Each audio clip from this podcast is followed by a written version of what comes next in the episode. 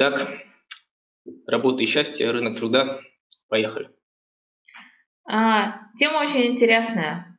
А, в последнее время вышло так, что в последний год я очень много времени провожу за изучением рынка труда.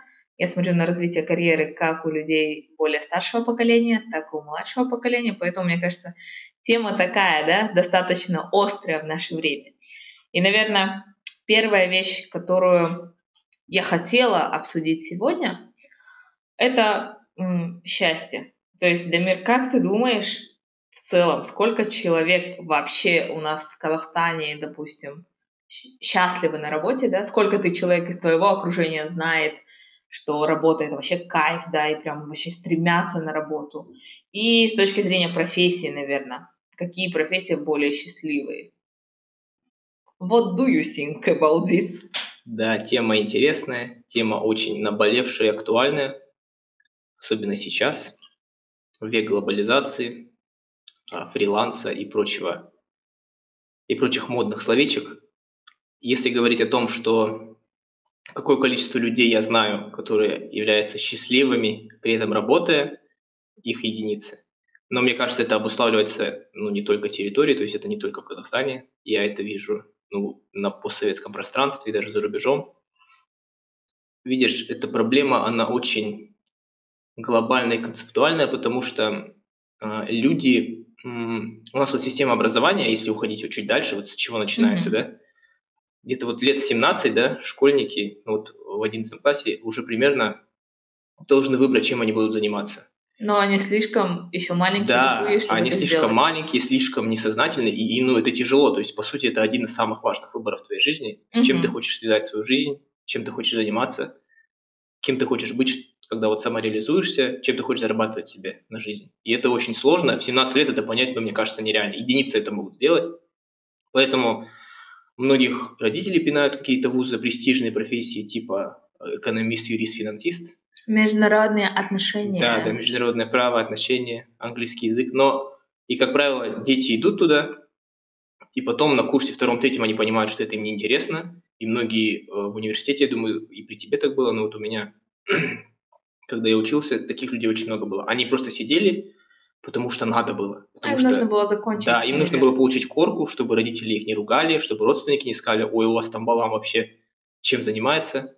Но они не знали, что они будут делать в будущем, когда выпустятся. И поэтому вот из отсюда вот все как бы э, все головные боли, все проблемы дети решают или за них решают родители, а потом они понимают, что это не то, чем они хотят заниматься, а уже переучиваться это и дорого, это и долго, и они вынуждены сидеть по 30-40 лет либо на одной работе, либо одной специальности, и вот отсюда, Мгм. поэтому так много людей несчастливы. Мне кажется, это стереотипность, потому что у нас как, да, есть определенный стандартный флоу развития. Ты заканчиваешь школу, потом обязательно сразу через три месяца ты начинаешь учиться в университете.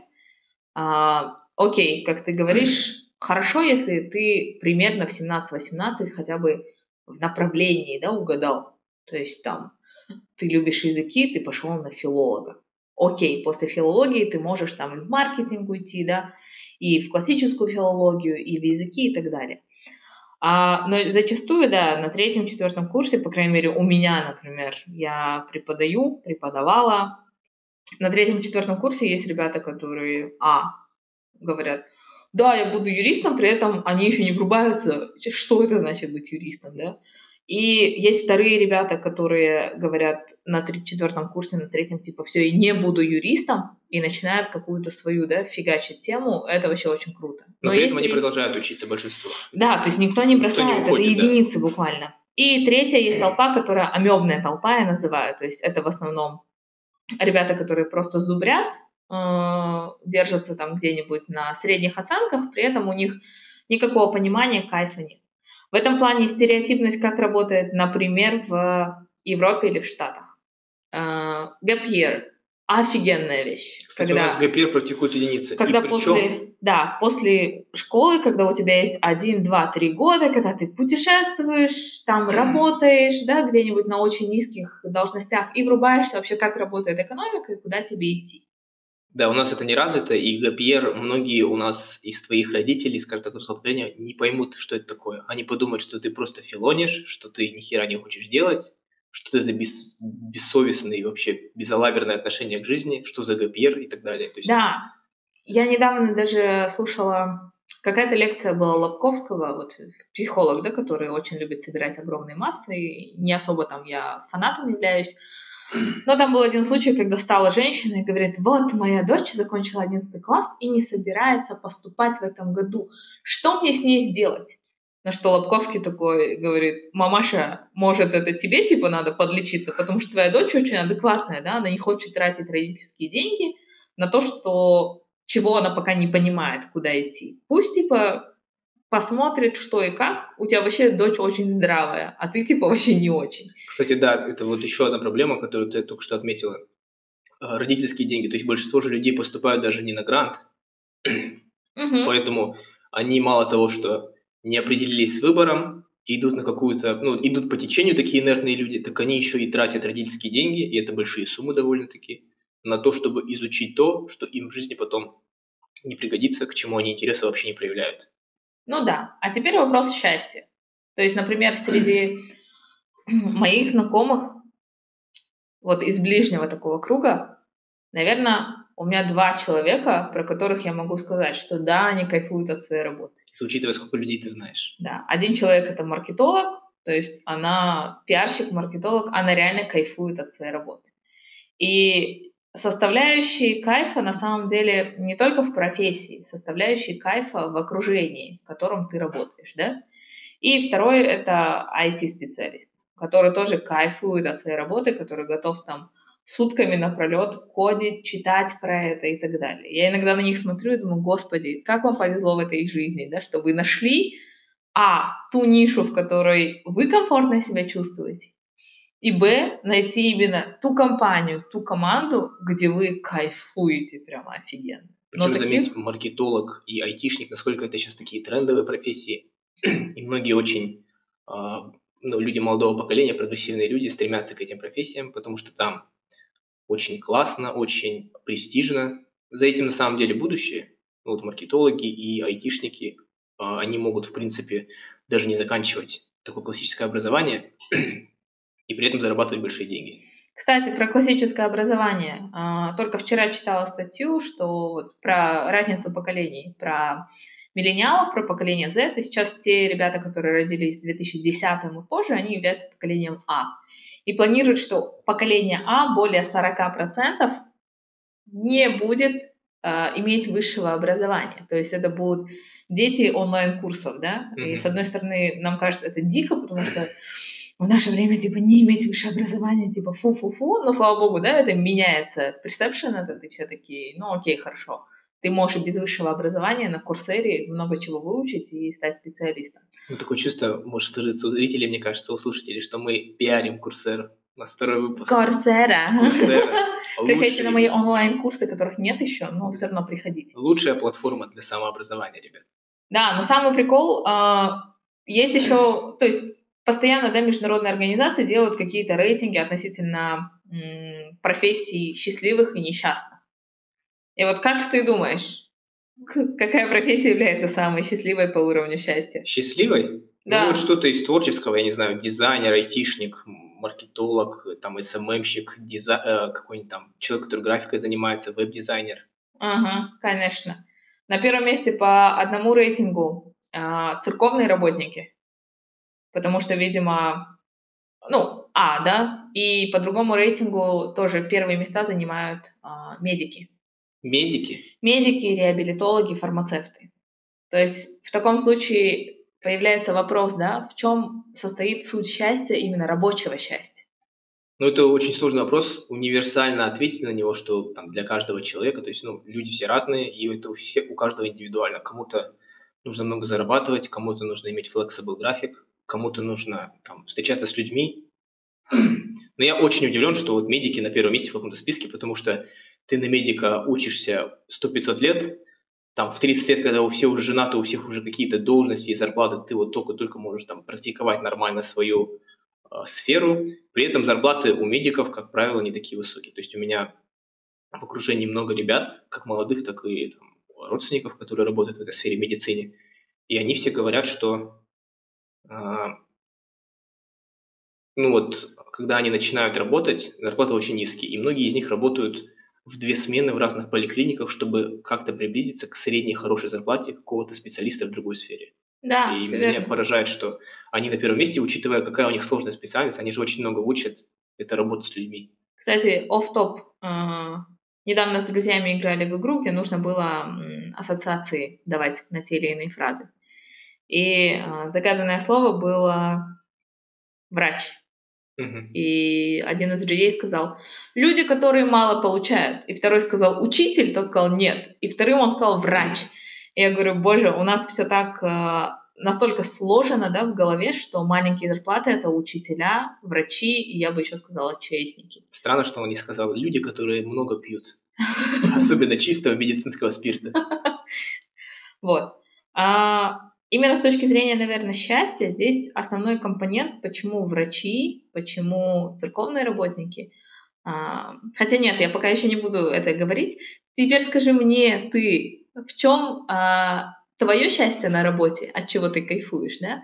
И в чем, например, какая-то фрустрация у тебя, что тебя не устраивает? Потом я поделюсь тоже, да, потому что мы с тобой, в принципе, в одной сфере. А Мне всегда нравилось э, в моей работе, в нашей сфере, это то, что, в принципе, э, порог входа хоть и высокий, но на него можно залезть, в эту сферу, и ты можешь уже в молодом возрасте работать над очень крутыми проектами, и вот этот рост любой, да, то есть там геометрический прогрессив, обычный, он зависит от тебя. То есть, условно, ты можешь в очень молодом возрасте стать очень крутым специалистом, а, получить хорошие деньги и там быть даже руководителем какого-то подразделения или целой компании.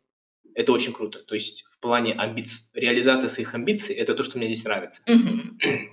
Если говорить про фрустрацию, это, конечно же, большой уровень стресса и местами очень жесткий-жесткий график. То есть это большое давление, это много работы, это большая ответственность. Ну и, как правило, я когда рассказываю про консалтинг, я всегда людям говорю, я вот когда в университете был два раза, я студентам говорил, что, ребята, консалтинг далеко не для всех. Если вы думаете, что это так классно, как показывают в сериалах, фильмах, то это не так.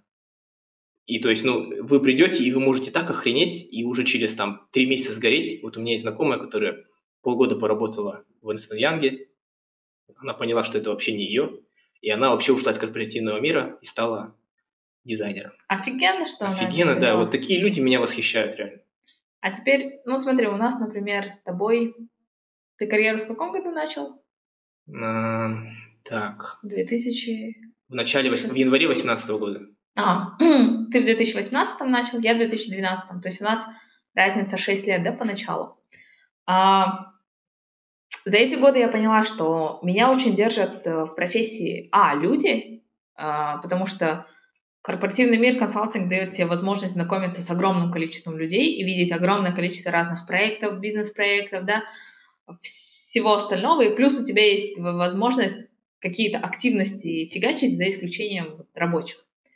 А, что меня всегда напрягало и в консалтинге, и в принципе, я думаю, не только в консалтинге, да, вообще в бизнесе, а, ты не видишь, а, не всегда видишь положительный эффект. То есть мы, как юристы, тоже да, прекрасно понимаем, что иногда ты отдаешь компании, а, клиенту продукт, над которым ты работал, за который ты болел, а компания этот продукт, этот advice, меморандум, она просто ложит на какую-нибудь полочку, и он абсолютно не работает, да, то есть они так думают, а, чисто для галочки они получили, да, твое мнение и все. И у меня в какой-то момент была очень большая фрустрация, потому что я не видела а, позитивного результата своей работы, чтобы я что-то сделала, и я видела, что, блин, люди улучшились, да, улучшили бизнес, они стали счастливее, вот это вот все. И, наверное, именно с этой точки зрения, как мне кажется, церковники и медики получают удовлетворение, потому что представь юридически, да, ты сегодня что-то, или, например, маркетолог-пиарщик, он сегодня что-то сделал, И результаты он получит через год. И то он не до конца уверен, да, насколько именно его работа привела к этим результатам. А доктор что? Человек умирает, он там помог ему, человек выжил, да? Ну, а представь, человек умер. Какая у него там, какой Это стресс тоже. у него? Депрессия ужасная. просто. Это тоже, Ты да. хоть адвайс дала, там никто не умер, а здесь там фиксируем время смерти, и вот тебе с этим жить. Или, например, а, врач-онколог, ты представь, да, сколько он работает, у него, ну, ввиду специфи- специфики его работы... я 90% думаю, летальные, наверное. Да, и вот он постоянно видит этих людей, которые доживают свои последние В этом плане... часы, месяцы жизни. В этом плане, кстати, тоже есть информация по даже видам врачей. Типа наиболее А. счастливые это реабилитологи, которые вот человек умирает, и он сразу его спас. И наиболее несчастные, насколько помню, это типа кардиологов, которые просто, они ничего не могут сделать, они просто наблюдают, да, и в конце концов, там они понимают, что если у человека сердечная недостаточность, то он не сегодня, но через 5, 10, 15 лет он умрет, и они ничего не могут делать, кроме как а, такие, да, превентивные меры. В этом плане вот такой вот тик, то есть насколько ты удовлетворен своей работой с точки зрения того, что ты помогаешь людям. Потому что человеку, мне кажется, всегда нужно кому-то помогать. Потому что суть человека. Если ты никому не будешь помогать, ты просто сгоришь, мне кажется, какие бы тебе деньги не платили. Или вот деньги, например, как мотивация. Мгм. Вот насколько. Я, например, для меня никогда деньги не были офигительной мотивацией. То есть, окей, да, для меня деньги всегда были так, побочкой, да, на втором-третьем месте. А на первом месте у меня была там интересность проекта, команда, вот эти вот все штуки. Ну, то есть ты бы, например, работала на госслужбе, если бы там были интересные проекты за 1120, в 22 года условно свои. А, я думаю, да, но навряд ли на госслужбе, потому что у меня немножко э, другие мнения, да, по госслужбе. То есть Нет, ну это- да, это само собой. Ну, то есть, если бы это была такая, знаешь, э, очень транспарентная госслужба. Да, очень- допустим, если бы, например, мне а, даже ну, в нынешнее да, время предложили какой-нибудь офигительный проект какой-нибудь ООНовский, да, или там ИБРДшный, который реально сделает наше общество лучше, чище, там какой-нибудь антикоррупшн, да, а, я бы с удовольствием, наверное, пошла. То есть уже про деньги я бы а, обсуждала уже на втором, на третьем месте, да, потому что на самом деле идея вообще офигительная. Есть на самом деле очень интересное исследование, и оно, таких исследований было несколько, и они все говорили, в принципе, об одном, о том, что а, после достижения определенного уровня финансового благополучия дальше, выше, э, уже как бы 120 тысяч долларов в год. в год, да? Вот, Это да, американское исследование, оно говорит, что пока у тебя зарплата растет каждый год до 120 тысяч долларов в год. Ты чувствуешь, ты это каждые да? две штуки баксов, ты такой, вау, классно, вообще супер. А потом, когда это уходит дальше, типа, тебе уже без разницы 140 или 160, Да, да. 200 или 300. Ты И уже так, в такой принципе, думаешь, можно «А, на любом рейнже говорить, то есть у тебя там условно 500 тысяч долларов в год или миллион, ну, возможно, 500 миллионов, у тебя вот чуть-чуть будет какая-то радость или счастье, но оно очень быстро пройдет. Это не так, когда ты там получал, условно, 1030 долларов в год и стал получать 60, вот такой человек будет более счастлив, и его счастье будет более долгосрочным, чем если бы человек, который получал 500 тысяч долларов, стал получать, допустим, миллион. Да, все верно. Поэтому меня, например, а, удивляют ребята молодые, которые приходят устраиваться на работу, и вот так, я хочу 400. Что, такие были, да? Да, такие были. У меня, например, был один парень, а, у него, конечно, было 2-3 твой? года. Что? Не твой парень? Нет. Один парень приходил а, устраиваться на работу, у него было там около трех лет а, internship а в юридических организациях. Мгм. Ну, соответственно, это internship. Он там Ну, part-time он, ходил, да, он да? ничего такого И он пришел э, на позицию, то есть senior скую. Я удивилась, что он вообще подал, да, и он пришел и сказал, я, Я хочу удивлен, что 700. вы приняли. Вообще Я хочу 700. пошли с ним на собеседование. Да, ну просто есть, да, есть ребята, у которых два года опыта, но они brilliant, вообще офигенные. Есть те, у которых 5-6 лет, но они 5-6 лет страдали фигней, одну и ту же декларацию заполняли. Да, допустим. да. Зависит. И этот чувак пришел и попросил 700 тысяч. Когда я начала проверять, что он знает, оказалось, что он как раз-таки знает вот однобоко одну сферу еле как, а остальные не знают, потому что он три года занимался механической работой. И я так на себя, на себя посмотрела, на него посмотрела, говорю, блин, чувак, нет, сори. И у него тогда первая да, была мотивация, что деньги. И поэтому я сейчас, будучи, конечно, не работодателем, но человеком, который набирает себе в команду, когда я вижу, что человек такой, деньги, а потом, типа, начинает спрашивать про команду, там, что делаете, там, какой график. Значит, это абсолютно неправильная мотивация. Я такому человеку сразу готов сказать, типа, сори, пацан, давай пакет. Как-нибудь потом встретимся, когда поумнеешь чуть-чуть. А, еще немножко, мне кажется, проблема а, по, в той части, что работники и работодатели не умеют разговаривать ртом. Да, есть такое ощущение, складывается. Причем а, часто очень а, процесс собеседования, он выглядит немного таким театральным. И на самом деле это нет ничего в этом сложного, и я думаю, все кадровики и все э, руководители... Кадровики. Кадровики, да. HR-специалисты, давай говорить да. в 21 веке. Я нет, я не буду. Кадровики, кадровики. да, такие вот, которые работают не только кадровиками, а еще там делопроизводителями, юристами, у них там три в одном. Да, общем, кадровики поняла, да? — это термин из... Э, у меня отец военный, вот там кадровики. Кадровики. Ладно, это вот все а, кадровики, HR-специалисты, и вот это модное слово uh, talent acquisition talent specialist. manager. Да, да, yeah. да, вот. Uh, они должны понять, в том числе с руководителями, что с кандидатом и потенциальным своим сотрудником нужно быть честным. И да, нужно господи. говорить ему правду, и чтобы он говорил тебе правду. Потому что, в конце концов, мы сейчас живем в такое время, когда uh, любой кандидат, даже студент, он про твою компанию может все узнать, он может позвонить знакомым, и он, в принципе, знает, какая у тебя внутренняя кухня. И даже если тебе получится ему соврать и сказать, что у вас все хорошо, он же выйдет на работу, он это увидит, и он уволится. Зачем вам тратить время друг на друга? Вот. Нужно говорить сразу правду. Я умею то-то, мне нужна такая-то зарплата, и я буду на нее счастлив. А тот человек должен ответить справедливо.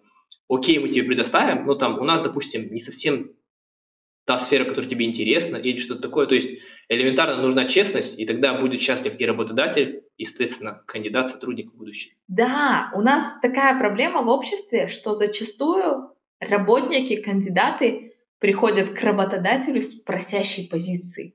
Типа он как будто внизу и такой, пожалуйста, возьмите меня, я буду работать 24 на 7, да, ну, вот все что угодно, пожалуйста. да. И а работодатель, наоборот, да, э, он смотрит сверху вниз и такой, типа, да, у меня там дофигища кандидатов, кого хочу, того и выберу. Да, да, типа, тебе не нравится, вали отсюда. Но при этом нужно понимать, что сейчас то время, когда теперь уже и кандидат выбирается.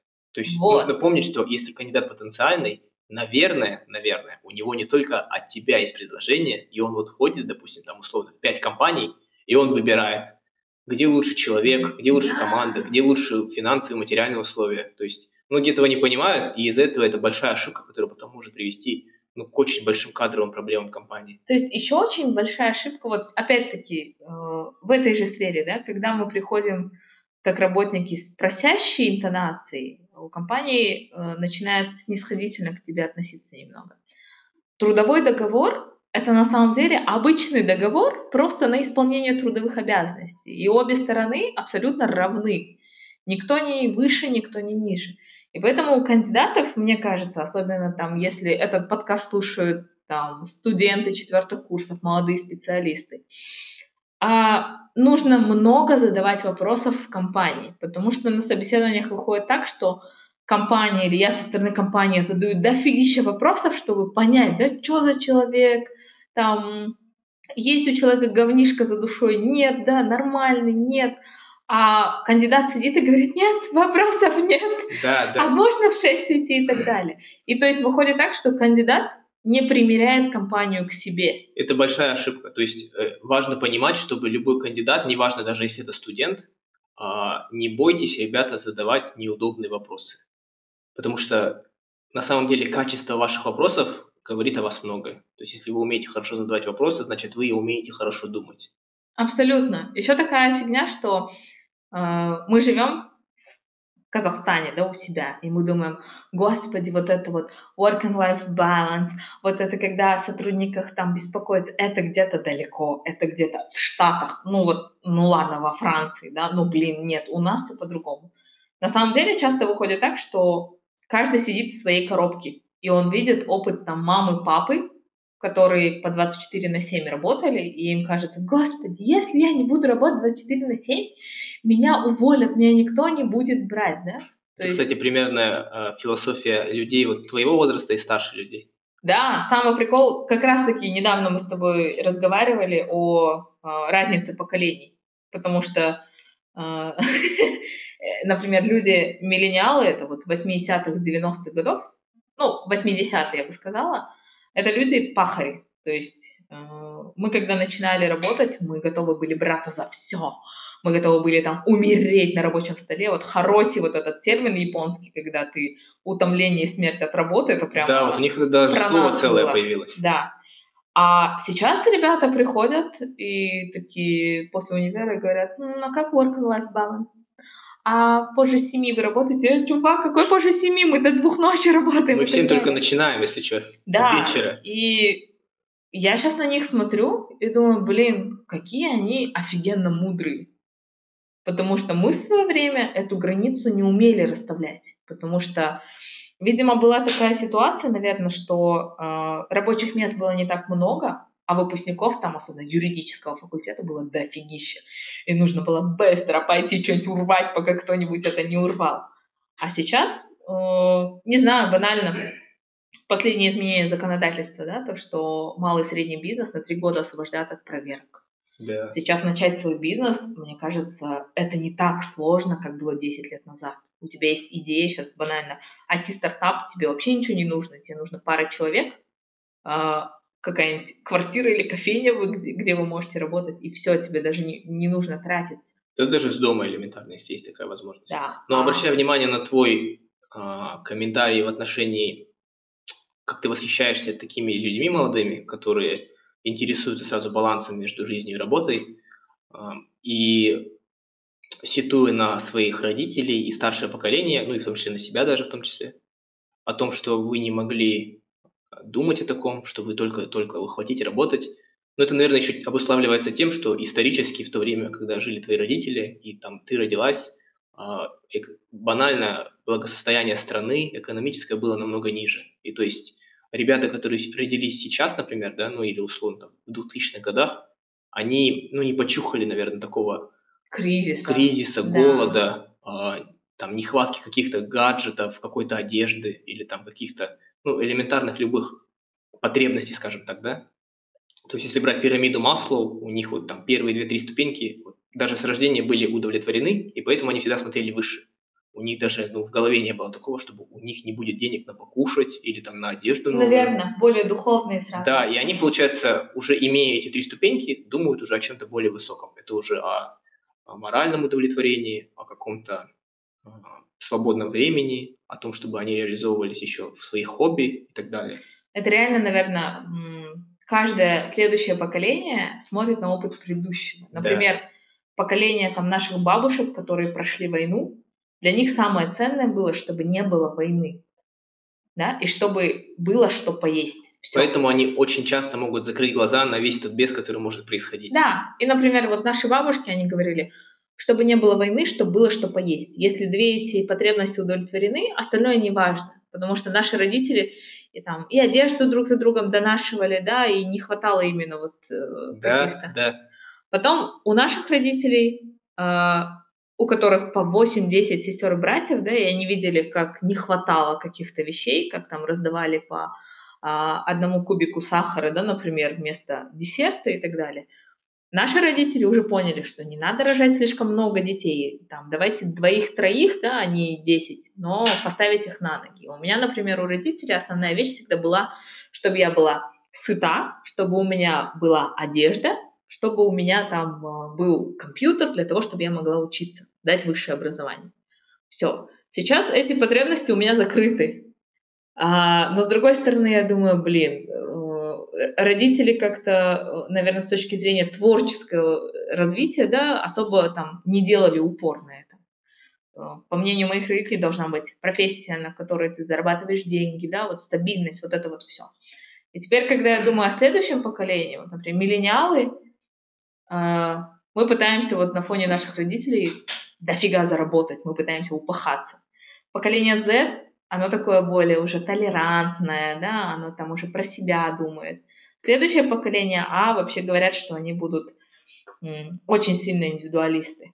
То есть, а, если поколение Z толерантно, да, ну, банально, геям, к там веганы, не веганы, вот эта вся вещь, то поколение А, оно вот абсолютно будет в первую очередь ценить себя как личность. Это раз. И два, еще, кстати, прикольная вещь, говорят, что поколение А, у них очень э, смытая граница между реальностью и интернетом. И таким образом, если миллениалы, мы всегда пытаемся в Инстаграме выставить себя красивыми, худыми, с фильтрами и масками, да, то поколение А будет понимать, что что-то в Инстаграме, что-то в реальности.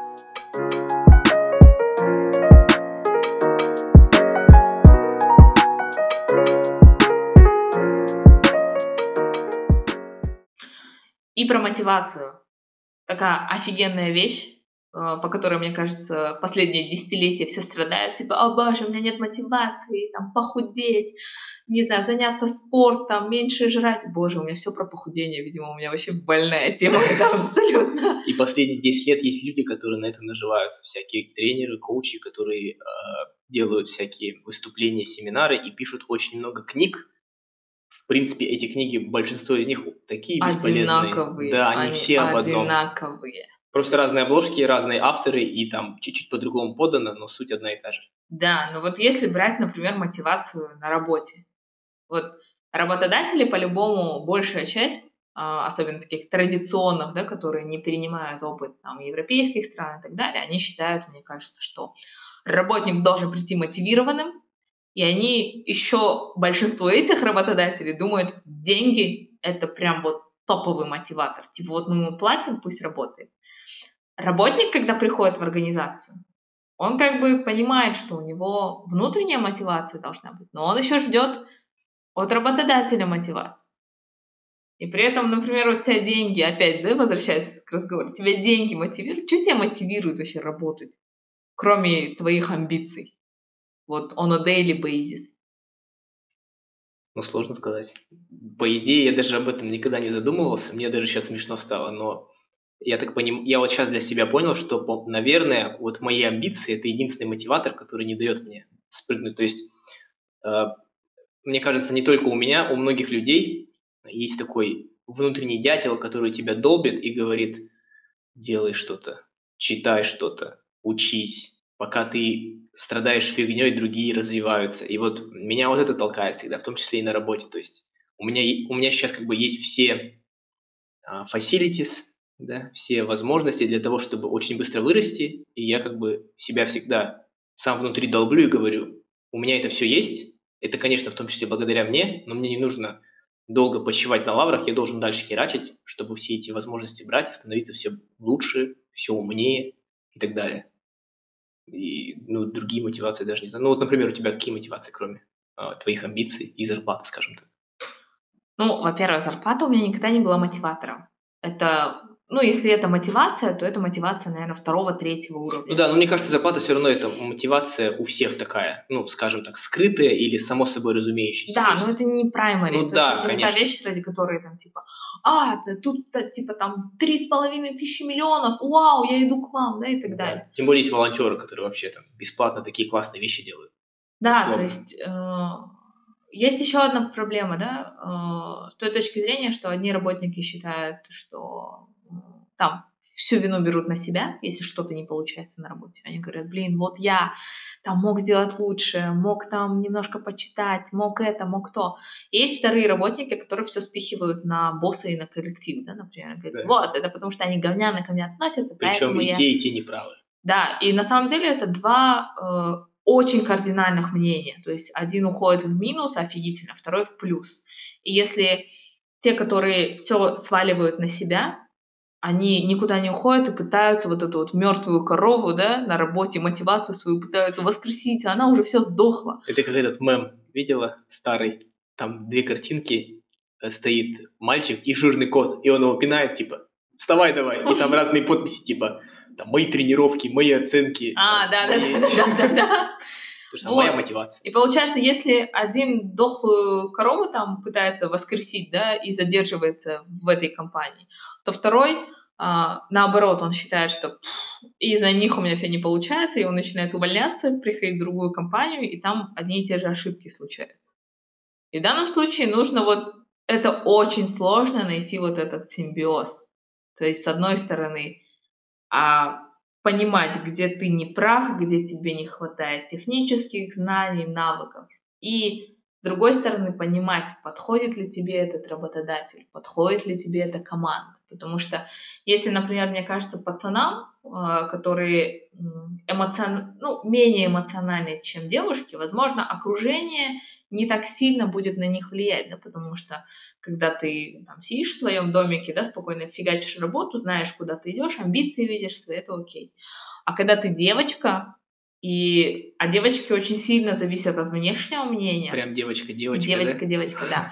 То тогда тебе прям нужно, э, нужна какая-то поддержка команды, руководства, и просто одними бабками тут не ограничиться. Поэтому, не знаю, мне кажется, с одной стороны, работодатели должны... А, даже если спросить у любого HR-специалиста, он скажет, что не денежная и не финансовая мотивация, она первостепенна потому что никто не уходит из компании или там из команды просто ради бабла.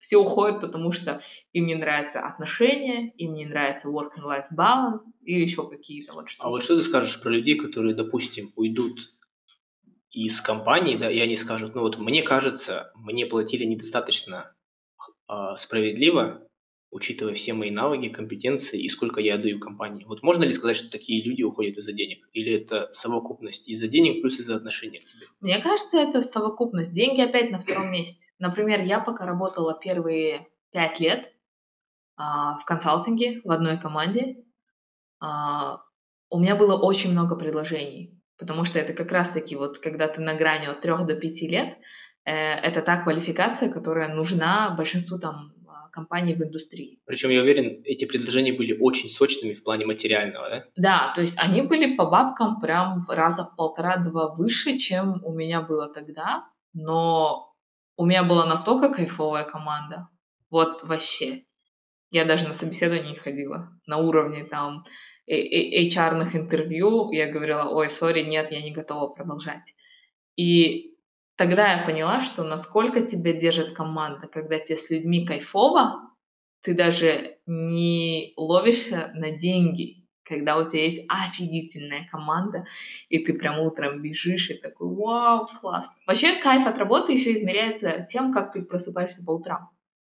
То есть, если ты просыпаешься всегда таким взбудораженным, свежим, значит, работа тебя устраивает. Ну, да. В принципе, логично. Ну, да. представляешь, да, что ты там каждое утро к 9-10 там приходишь на работу. И ты рвешься И ты работу. каждое утро такой в 7 или 8 встаешь и с одним настроением, типа, а, бляха-муха, идти на работу, не хочу. С этими и ты змеями. такой, да, и ты думаешь, как бы немножко вот отодвинуть этот момент, да, и ты такой, «А, не хочешь вставать. И другое дело, когда ты от каждого дня ждешь вообще какого-то кайфа, Блин, вспомни, как ты едешь в отпуск. Ты, например, на работу в 6 утра, в 7-8, еле как тебя поднимешь, да, и ты такой иногда.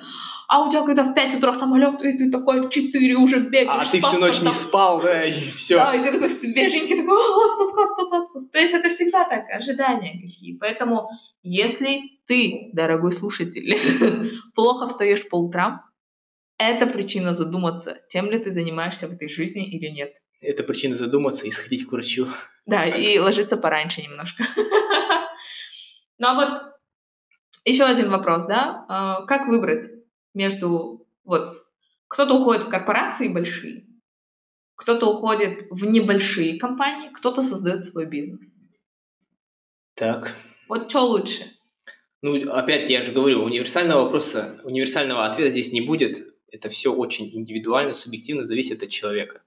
А, но если вот постараться а, прийти к какому-то универсальному ответу, я думаю, здесь нужно чувствовать, а, допустим, интроверт или экстраверт условно. Ага. Допустим, ну, очень объективно будет сказать, что, наверное, интроверту в маленькой компании будет комфортнее, особенно если в этой маленькой компании у каждого, допустим, свой личный кабинет, и он там сидит в своем кабинете, у него тихо, и он очень продуктивно работает, потому что, в принципе, вот эта атмосфера, она ему более приемлемо, более комфортное. Если ты экстраверт, наверное, конечно, тебе лучше пойти в большую компанию, чтобы там было много людей, ты там со всеми, ты, у тебя только будет уходить там 30-60 минут, чтобы со всеми поздороваться, а на завтраке за чаем там со всеми пообщаться, узнать у кого там как жена, дети и так далее. Вот, ну, при этом я работал в большой корпорации, и в маленькой, и я вижу объективные плюсы и минусы и там, и здесь. Ну, это очень индивидуально, поэтому, ну, ответить вот прям точно это сложно. Мне даже сейчас сложно сказать. какие-то вот Типа, плюсы-минусы. что лучше? Да, они очень крутые, и там, и там есть эти плюсы-минусы. Но, по идее, я в последнее время поняла, что экстравертивность и интровертивность вообще никак не влияет на то, а, какую ты карьеру будешь выбирать, в большой компании или нет. Потому Ну, что... О чем я вот хотел сказать насчет экстравертов и интровертов. Ты когда идешь, допустим, условно большую четверку, там всегда что? Открытый космос, open space. И, ну, на самом деле, если ты интроверт, это очень сложно. Я говорю сейчас, ну, нет людей, которые на 100% интроверты или экстраверты, но если человек очень ценит свое личное пространство, тишину, ты вот представь, он сидит, да, и тут там люди слева пришли с обеда, базарят, кто-то по телефону общается с клиентом на громких тонах, у тебя там есть шумный коллега, который постоянно через весь офис орет, кого-то зовет, а, а ты сидишь, как бы ты это все слышишь, и ты не можешь работать. А еще сзади тебя кто-то сверлит взглядом. И наш спонсор шумоподавляющие наушники Sony. Шучу. Вот, поэтому, ну, да, кстати, вот ты сказала, сейчас прикольнулась над наушниками, есть одно устройство, не помню от кого, Samsung или нет, в общем, это такое устройство, которое ты надеваешь на голову, Идеально. и оно вот так у тебя, получается, закрывает все по бокам, и ты видишь только глазами. И при этом, А. когда ты его надеваешь, у тебя вот полностью шумоизоляция идет. То есть ты не слышишь ушами, ты полностью только видишь то, что перед тобой. А, И- Можно взять две картонки и приклеить скотчем по бокам. Ну да, кстати, устройство стоит баксов 200 примерно. Ну и прикалывались люди в комментариях о том, что а, вот вы дебилы, а, вы все а, культивировали и боготворили открытое пространство на работе, Ага. а теперь а, некоторые люди на этом зарабатывают, потому что как бы, ну, это не универсальное решение для всех. То есть, как бы не говорили а, люди, которые за open space, что это круто, некоторым людям это вот прям очень некомфортно. Ну, наверное, да. Но все равно я считаю, сейчас, точнее, поняла. Вот раньше у меня такое же мнение было, как у тебя, да, типа, если ты интроверт, иди там в небольшую компанию, да, где там кабинеты и вот это все, где очень много аналитики. Если ты экстраверт, иди там в большую компанию, общайся со всеми, да, и так далее. Но потом у меня пришла такая мысль, что все-таки построение карьеры, без разницы, где бы ты ее ни строил, да, в Европе, в Штатах, э, в СНГ, оно все строится больше не на хард-скиллах твоих, то есть хард-скиллы технические, да, знания, навыки, это вот база, то есть без нее тебя никуда не возьмут. Но будет она у тебя на 10 по 10-бальной шкале или на 7 по 10-бальной шкале, а, не так сильно сейчас значимо, как soft skills, насколько ты умеешь разговаривать с людьми, доносить свои идеи, убеждать и так далее. И таким образом, вне зависимости от того, ты интроверт или экстраверт, ты должен подходить к построению своей карьеры очень осознанно. И ты должен понимать, с кем общаться для того, чтобы дальше э, расти. И поэтому без разницы, ты в маленькой или большой компании, тебе придется общаться с людьми, активно общаться, чтобы в дальнейшем брать те или иные высоты карьеры. И даже, сори, да, что э, сейчас, например, Headhunter, который был офигенно well-known, да, и как бы одна из лучших, наверное, или единственных платформ в Казахстане и в СНГ, где можно было найти работу, сейчас это bullshit. То есть э, сейчас там можно найти работу, как мне кажется, это вот людям а, с небольшим опытом. Например, это вот фреши, кто после универа, да, и там люди один, два, максимум три года. После трех лет работу нужно искать по связям, то есть по своим коннекшенам. Я вот с тобой соглашусь. Э, Единственное, что хотел бы подметить, э, моя главная идея касательно, возвращаясь к интровертам и экстравертам, это то, что э, такая вот глобальная мысль о том, что у нас в наше время культивируют людей, которые вот а, очень активные, вот проактивные, да, вот есть, есть книга даже а, «Семь навыков высокоэффективных людей», очень крутая книга. Стивен Кови, да, кажется? Да, да, Ага. если не ошибаюсь. И там как бы красной нитью по всей книге э, видно, что нужно быть всегда проактивным, со всеми общаться, нетворкинг, все дела. Это действительно полезно, очень круто, но а, и вот из-за вот таких вот наставлений, книг, а, культивации проактивного человека люди все стремятся а, получить работников и быть такими работниками, чтобы быть таким очень общительным, очень открытым, всесторонним. Но а, говоря об интровертах, как бы это немного ущемляет вот их образ, потому что а, из-за того, что вот все люди говорят про проактивность, про то, что ты должен с ними общаться, то есть это, ну, вот, это те черты характера, которые присущи экстравертам. И многим интровертам тяжело будет быть таким, каким вот пишут, про каких, про каких mm-hmm. пишут, про каких рассказывают. И они типа становятся аутсайдерами заранее. Хотя на самом деле, а, если вот почитать а, какие-то статьи или просто а, автобиографии очень крутых людей, многие из них были интровертами. И моя главная мысль это нужно, если у тебя в команде есть интроверт, не нужно из него пытаться сделать экстраверта. Нужно создать ему условия, чтобы он себя комфортно чувствовал. И условно, если это будет даже отдельный кабинет, ты должен понимать, что интроверты, очень много, допустим, есть SEO-интровертов, да, или там топовых uh-huh. сотрудников, и когда ты им создаешь комфортное для них э, окружение, э, workplace, чтобы они прям работали очень продуктивно, они прям дают очень крутые результаты. То есть, как я вот смотрел на TED, TED Education, там выступала женщина, она была интровертом, и она рассказывала, что э, на работе было бы круто, вот если есть open space, ну это, допустим, open space, типа будет кухня или там какая-то зона отдыха, типа есть такие места на работе, где они могут встречаться и между собой общаться, обмениваться крутыми идеями, но основная аналитическая работа, она будет происходить, допустим, в кабинетах. Ну, это вот просто для, для допустим, для интровертов. И таким образом, э, моя главная мысль это то, чтобы работодатели ни в коем случае не ущемляли интровертов за то, что они такие есть, а постарались создать для них благоприятные условия, чтобы они выдавали прям очень высокую продуктивность, и это прям, ну... Потому что, я не знаю, читала ли ты, нет, а, давно очень какой-то английский университет сделал исследование, а, он взял образованных людей, то есть с высшим образованием, с крутых uh-huh. вузов, там, студентов, выпускников, и он пришел к выводу, этот университет, исследователи, ученые, сказали о том, что э, люди, которые являются интровертами, любят слушать рок, любят материться и являются атеистами, и еще что-то, они типа э, по определению, ну вот у них IQ выше в среднем.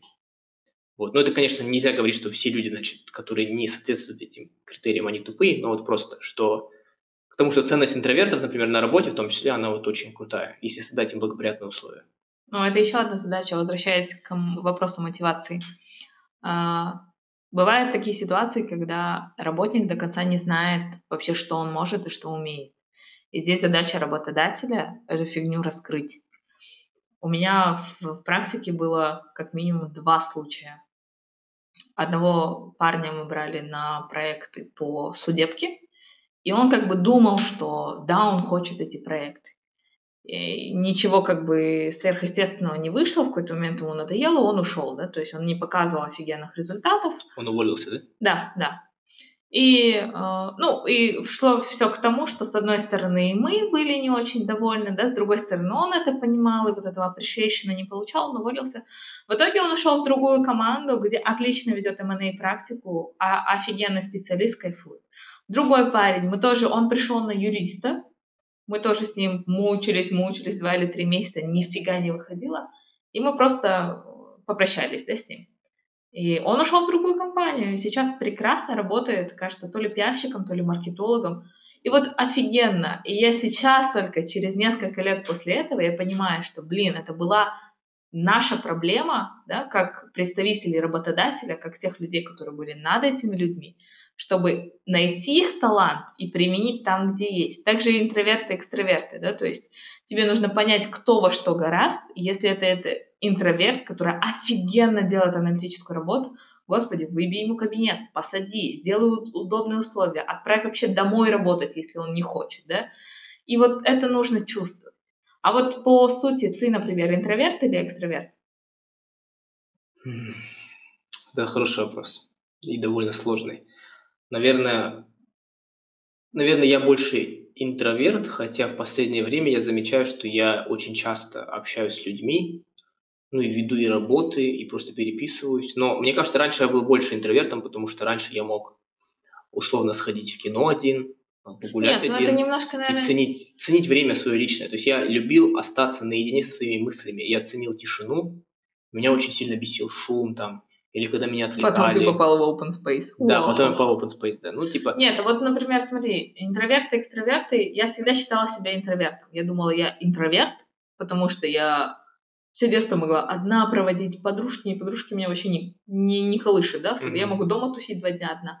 Но Э, насколько я знаю, интроверты и экстраверты познаются с точки зрения того, где ты берешь энергию. То есть это более такое точное определение. Например, так, тогда вот скажи, что такое интроверт. Ну вот, интроверт, например, это когда я схожу на какой-нибудь ивент, где много людей, и из меня там высасывается как будто энергия, и чтобы эту энергию мне возвратить в себе, мне нужно закрыться дома, лечь в ванну и просто там или полежать, книжку почитать, никого не видеть.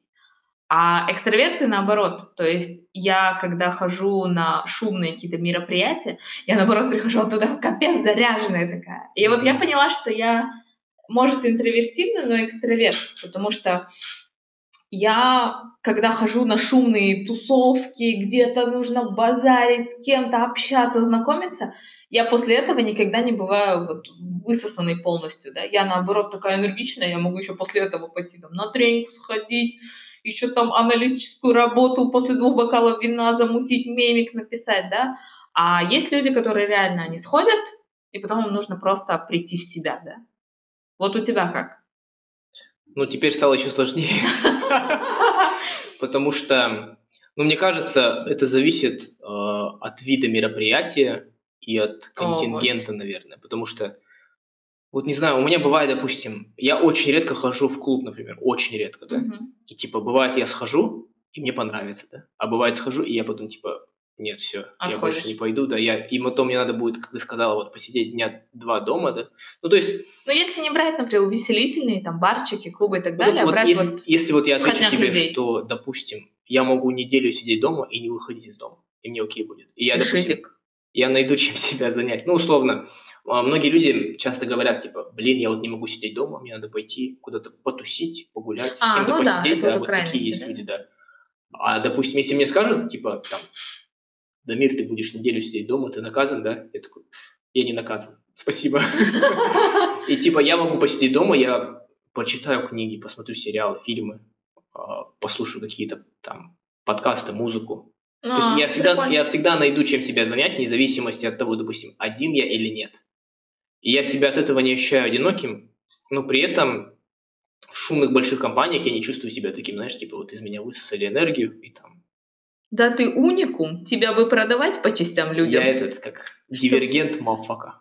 Да, ты можешь прыскать на людей свою энергию, чтобы... Да ну может быть у меня, знаешь, типа 50 на 50, допустим, интроверт, экстраверт, да, и ладно. зависит. Да, не может быть. И зависит от этого, от настроения просто. Ну, но раньше я был больше интровертом, это точно я могу сказать. Ну окей, ну ладно. Так уж и быть. Ты не поверишь, да? Хотя когда ты мне рассказывала, что ты была интровертом в школе, в младших классах и не умела ни с кем общаться, я прям очень... Я вообще, я до школы вообще не разговаривала, я постоянно с отцом тусила, или с мамой, или с папой. Ты как была социофоб, да, такой, боялась да, я когда... общаться? Я когда парню рассказываю, говорю, знаешь, я вот до школы вообще почти не разговаривала, только с родителями тусила, в школе еле как. Он говорит, господи, как было прекрасно, ты не разговаривала. А потом в какой-то момент у меня это все открылось, и, короче, это вот пошел этот поток из рта в виде слов. Те годы, которые ты не разговаривала, да, они походу я сейчас взяли свое. Только мне кажется, я уже слишком долго компенсирую, уже пора заканчивать компенсацию. Ты уже авансом вперед ушла. Да. А, еще один вопрос, наверное, который меня тоже, я периодически о нем думаю, это график работы. А, фиксированный или нет. То есть если, например, взять э, большинство компаний, индустрию, да, то там фиксированный график, и там люди приходят в 9, у них строгий обед там с часу до двух, но зато они ровно в 6 уходят. И да. каждый день они знают, что они ровно в 6 уйдут, и в 6.45 уже будут на тренировке. Да, или дома. Да. Есть второй вариант, когда ты фрилансишь, то есть у тебя вообще нет фиксированного графика, и ты можешь один день 24 на 7 работать, второй день ты можешь лежать. Есть третий вариант, это вариант, наверное, консалтинга, когда а, ты должен быть с 9 до 6 э, в поле зрения, да, ну вот в том плане, что ты должен быть на связи, окей, не обязательно в офисе но никто тебя не ограничивает от того, чтобы ты поработал еще, да, потому что все-таки есть клиенты, которые с других стран, с Европы, с UK, которым нужно в 10, в 11. Не ограничивал, ты еще мало сказала. Да, не, типа, ограничивала. Да, типа, не, то есть эта работа тебе говорит, типа, да-да-да, если ты так хочешь поработать до 10, до 12, до 2, ну, пожалуйста, мы не можем тебе запретить этого, да. И теперь вопрос, какой из этих э, графиков наиболее uh, acceptable и должен быть? Um, Опять-таки, да. Ты не знаешь ответа. Нет, не то, что не знаю. Опять-таки будет очень банальный ответ, но это опять-таки, это же все индивидуально очень. То есть... Ну да, вот с точки зрения... Глобальный вопрос, типа ты должен выбирать сферу, сначала отталкиваясь не от графиков, наверное. А ты понимаешь, да, условно, что если ты пойдешь в индустрию, ты будешь работать по фиксированному графику. Если ты уйдешь в консалтинг, там у тебя личной жизни не будет. И если ты будешь фрилансить, это, во-первых, нестабильность. нестабильность, не фиксированный доход, нифига. То есть, ну, тяжело местами может быть. И а, как правило, те люди, которые пытаются э, очень быстро в раннем возрасте добиться успеха, каких-то каких там финансовых высоких целей, они идут в консалтинг, и они жертвуют э, там, здоровьем, э, временем и так сейчас далее. как будто бы, знаешь, мы как фанаты консалтинга. Просто вышло так, что почти всю карьеру вы вдвоем посвятили консалтингу, поэтому мы о консалтинге знаем чуть больше, чем об остальном. Ну вот, и поэтому те люди, которые идут в консалтинг, они как бы ну, большинство из них, они осознанно понимают, что они будут много работать, но они при этом понимают и все плюшки, которые они получают в консалтинге, да, это э, какой-то там, ну, условный успех в раннем возрасте, большое количество знакомств, очень крутые, интересные проекты, а с другой стороны, те, кто идут в индустрию, они получают, э, ну, условно, неплохую зарплату, фиксированный график, и, допустим, а, мне кажется, людям, которые хотят добиться какого-то успеха, если, допустим, они не хотят добиться успеха именно в юриспруденции, например, да, если наш пример брать, они могут идти, допустим, в индустрию и там из-за благоприятного фиксированного графика заниматься чем-то своим. Проектом, если, бизнесом, условно. Если немного масштабнее смотреть, например, посмотреть практику СНГ и практику Франции. Франция это одна из тех стран, которая вообще да, педалит за права работников. И у них стабильно 8-часовой или 7-часовой рабочий график, плюс э, в это время входит дорога до работы и так далее. То есть они в первую очередь на первое место ставят life баланс, да, и потом уже работу.